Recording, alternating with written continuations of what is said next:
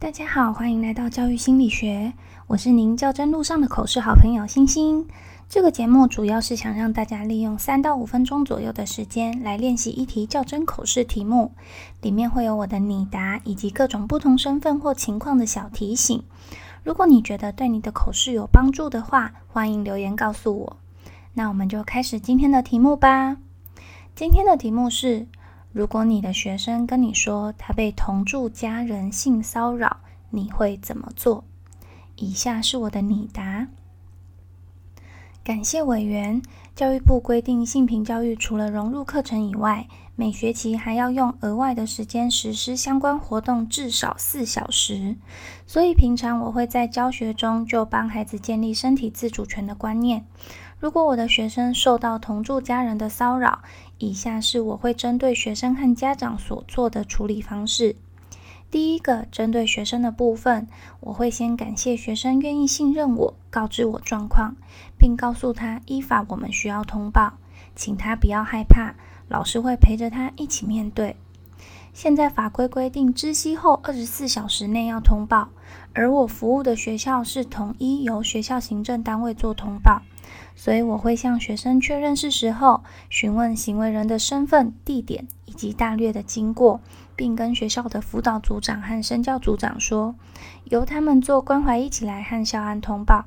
接着我会和专辅老师讨论是否有马上引进学校二级辅导做各辅的必要。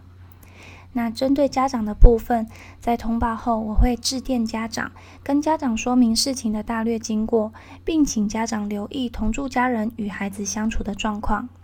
家长在了解被通报的事实后，可能会有情绪上的反应，我会同理家长的情绪，并说明我们是为了让学生的身心灵得以正向发展，尽力与家长取得共识。在通报后，社工会向学校询问状况，并到校关心学生的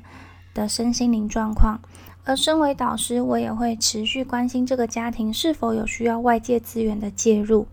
最重要的是，持续对孩子做一级辅导，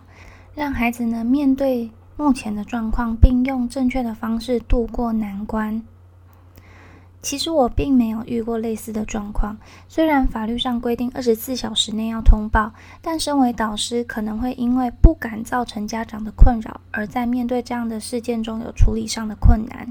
所以，如果真的遇到这样子的状况，我会第一时间寻求辅导师的协助，看其他学生发生类似情况时，其他导师的处理流程是什么，参考其他人的做法去做这件事的处理。那我也会依据我平常对学生和家长的了解去做调整，在保护学生这个第一目标中，将其他的伤害降到最低，维持亲师生三方的正向互信关系。